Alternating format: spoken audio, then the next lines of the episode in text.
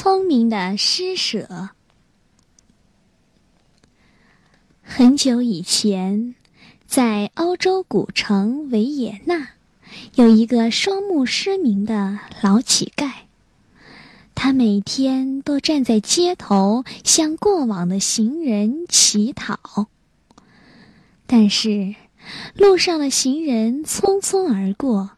他又太平常了，根本不能引起大家的同情，所以老人总是填不饱肚子。后来，有位好心人看老人实在太可怜了，就帮他做了块牌子，挂在他的胸前，希望这样可以帮老人改善一下现状。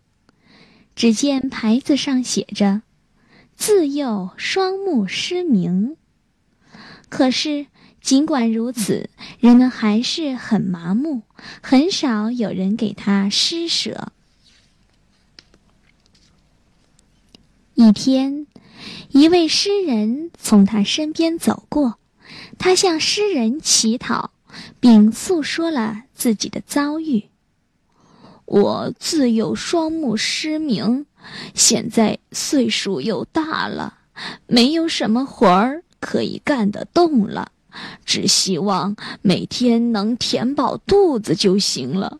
可是，就连这么小小的愿望，我都无法实现，我可怎么活下去呀？说着，忍不住流下了伤心的泪水。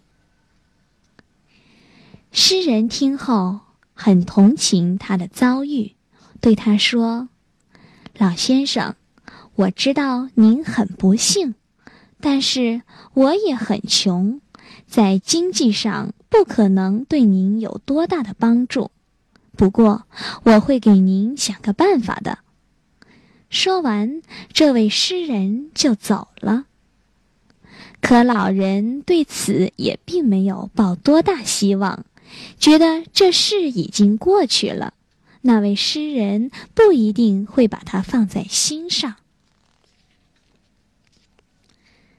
可是没想到第二天，那位诗人却满头大汗的奔跑着来到路边。昨晚他苦思冥想了整整一夜，终于想出了个好办法。诗人找到那个乞丐，从口袋里拿出一张纸，并且认真的贴在了老人胸前的牌子上。只见纸上写着一句话：“春天就要来到了，可是我却不能看到它。”当诗人为老人轻轻的念出牌子上的这句话时，老人已被感动得热泪盈眶了。这诗一般的语言，同样深深的打动了过往的行人。大家纷纷把钱丢给这位双目失明的可怜老头儿。有些小朋友还专门把零花钱省下来，从老远的地方跑过来送给这位老头儿。从此，老头儿每天都能讨到足够吃饭的钱了。